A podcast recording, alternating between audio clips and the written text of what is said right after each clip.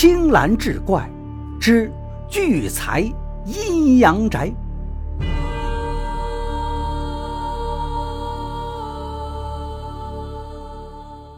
话说明末，横塘一带富庶繁华，出产的鱼米茶叶、丝绸瓷器远近驰名，尤其是瓷器的烧制工艺更是巧夺天工。各地客商贸易往来非常频繁，大小商号林立。其中，冯记商号的冯天魁手段了得。赚了钱之后的冯天魁，在城南新建了一所大宅，门前。碧波荡漾，西南遥对一座山峰，可谓是山明水秀，一看就是一个纳财进宝的好风水吉地。于是摘了个黄道吉日，冯天魁乔迁新居。正在他喜不自胜之际，没想到冯老太太体弱，经不住劳顿，居然犯了痰症，当天夜里就一命归西。这让冯天魁感到很是晦气，但同时商号里却做成了一笔大生意。经理新上任的买办陈大人为太后寿诞采购，但这一笔生意就挣回了新宅子的花费。冯天魁是转悲为喜。可是过了几天，他的小妾玉翠好端端的无故就疯了。冯天魁的夫人。只生了一个女儿，已经招了夫婿，却不见怀有身孕。冯天魁为了家里能够开枝散叶，延续子嗣，这才花了五十两银子买了玉翠。没想到天不遂人愿，玉翠偏偏又得了这失心疯。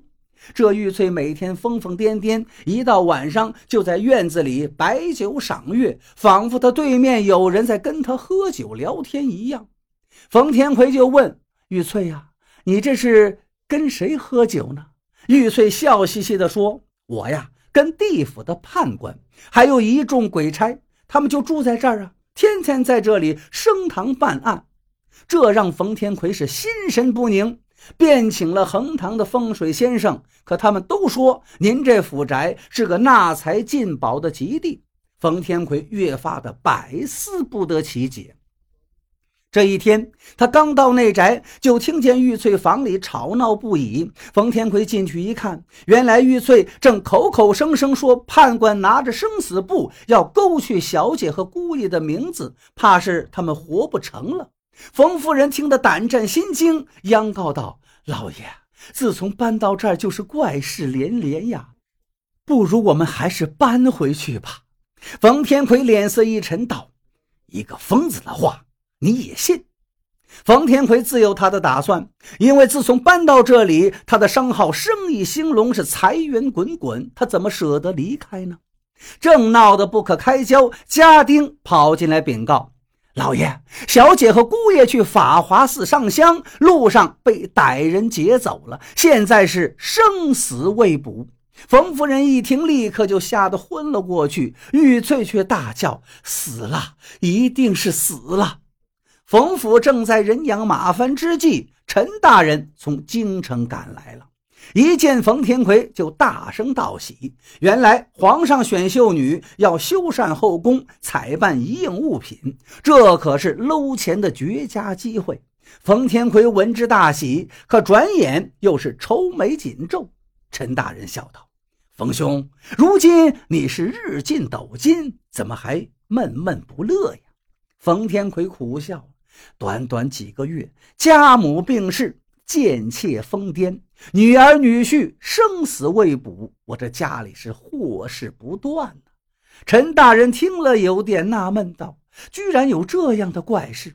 那京中有个铁嘴神算石半仙，何不请来让他看一看？”冯天魁如同得了救命稻草，央告陈大人周全此事。没过几天，石半仙就赶到了。只见他须发皆白，却是精神矍铄。照例在冯府走了一圈，看完点点头，道：“您这府的确是个吉宅。”冯天魁急忙道：“老神仙，只是家宅不宁啊，宅院并无不妥之处。这样，我们到外面看看。”那石半仙捻着胡子道：“冯天魁连忙带路，一行人找了个登高望远之处。石半仙细细查看，忽然脸色骇然道：“原来是判官聚财阴阳宅呀！你们仔细看，这座山峰酷似那判官帽，山形又避阳取阴，此所谓判官聚财之地。你这是活人住了阴宅呀！纵然能够敛尽天下之财，也只怕……”无福消受！哎呦！冯天魁一听，连连央告：“老神仙，救救我一家老小！”石半仙道：“只有一法，你另择一处宅院就是了。”冯天魁又央告道：“请活神仙想个两全之法才好啊！”石半仙为难了，办法嘛，倒也有一个，只是这是逆天而为。总是不妥呀！冯天魁听了大喜，立刻许诺黄金百两相酬。于是石半仙掐指一算，道：“三天之后是冥府点检鬼族的日子，你呢，速速准备五千个瓷人，须得神态各异，烧制上姓名八字，我替你点穴深葬，这就顶得上你冯家世世代代的子孙后人。”记住，一定必须是瓷人。冯天魁如同得了救命符一般，连连点头。三天很快过去了，瓷人全部运到。这些瓷人虽然高不过尺许，却是男女老幼都有，个个形态逼真。石半仙则是逐个查看那些瓷人身背后的姓名八字。冯天魁道。老神仙，请放心，这些瓷人的姓名八字虽然是胡乱起的，却绝对没有重复。我一家性命在此，岂敢儿戏呀？石半仙淡笑不语，让冯天魁摸不着头脑。那石半仙仔细翻检，不时挑出一个瓷人放在一旁，又挑出几个一并呈现给了陈大人。陈大人接过来，这时随从呈上一片花瓶碎瓷。陈大人仔细比较，脸色越来越凝重。冯天魁暗道不好，但是为时已晚。冯天魁，这片如意瓶的残片你应该眼熟吧？瓷人上面的字迹居然与残片上的字迹一致，你有何话说？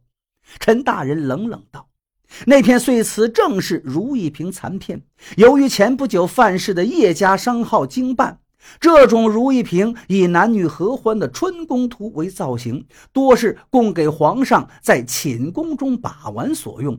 有一次，侍寝的妃子无意中打破了，没想到内壁上居然有字。皇上一看，竟是他和皇后的名讳，被以巫术恶毒诅咒。皇上大吃一惊，将另外几只如意瓶摔碎查看，果然又找到两只有字的。于是皇上龙颜大怒，将负责采购的买办王大人，连同做买卖的叶家一族是满门抄斩。瓷人上出现了与如意瓶相同的笔迹，冯天魁心底忐忑，脸上却佯装镇静。哎，这个笔迹相仿也是有的，大人此举岂不是怀疑于我吗？那词人神态逼真，与如意瓶上的合欢男女颇为神似，你又作何解释？陈大人逼问道。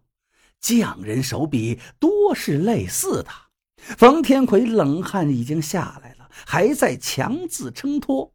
陈大人冷笑一声，把人带上来。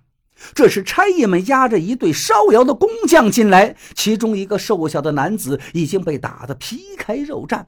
差役一松手，他立刻扑倒在地上。冯天魁一惊，陈大人居然派人暗中跟踪了他的家丁，找到了那个烧制的作坊。这男子正是当地妙手制瓷的一脉传人，尤其擅长立坯。立坯是把定型的瓷坯精心打磨，瓷壁越薄越光滑，就越珍贵难得。这在瓷器烧制中是最常见的一道工艺，须得拿捏精准，不然过薄的没出窑就成了残品。这男子已是气息微弱，供认不讳。那些带字的如意瓶，正是冯天魁让他烧制的。他依照冯天魁的吩咐，在立劈时将如意瓶打磨得很薄，尤其瓶上美人的腰肢与手肘处，更是薄如蝉翼。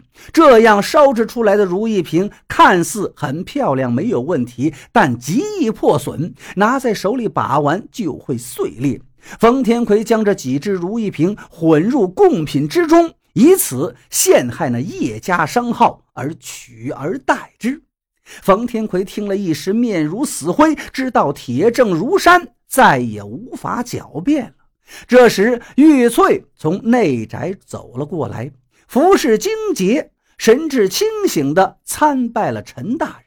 冯天魁指着他，愕然道：“你你。”她是京城万花楼的小玉姑娘。陈大人看她一眼，冷冷说道：“原来这一切都是陈大人一手安排的。”他得知冯天魁要纳妾，就让小玉姑娘混进冯府。他筹集大批银两，以各种手段让冯天魁的商号赚钱，然后让小玉装疯，散布关于判官的说辞，同时调遣差役，乔装成劫匪，掳走了冯天魁的女儿女婿。他处心积虑营造这种状况，然后就是石半仙出场，以借化解阴阳宅为由，引出五千个词人。这才找到证据，洞悉如意瓶的真相。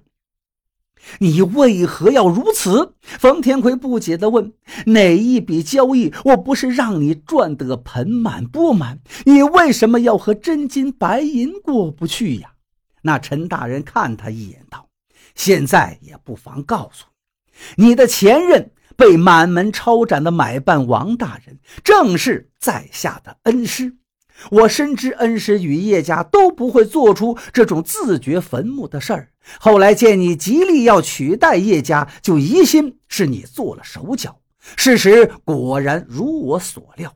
说起来，你还得感谢你的贪婪成性，这才让我的计划得以顺利完成。这么说，什么阴阳宅、五千瓷人都是假的？方天魁瞠目结舌，悔恨道：“我被你们骗了！我的宅院本来就没有问题，是个招财进宝的好地方。哎，世人都迷信风水，哪里知道风水其实是人与天地的感应。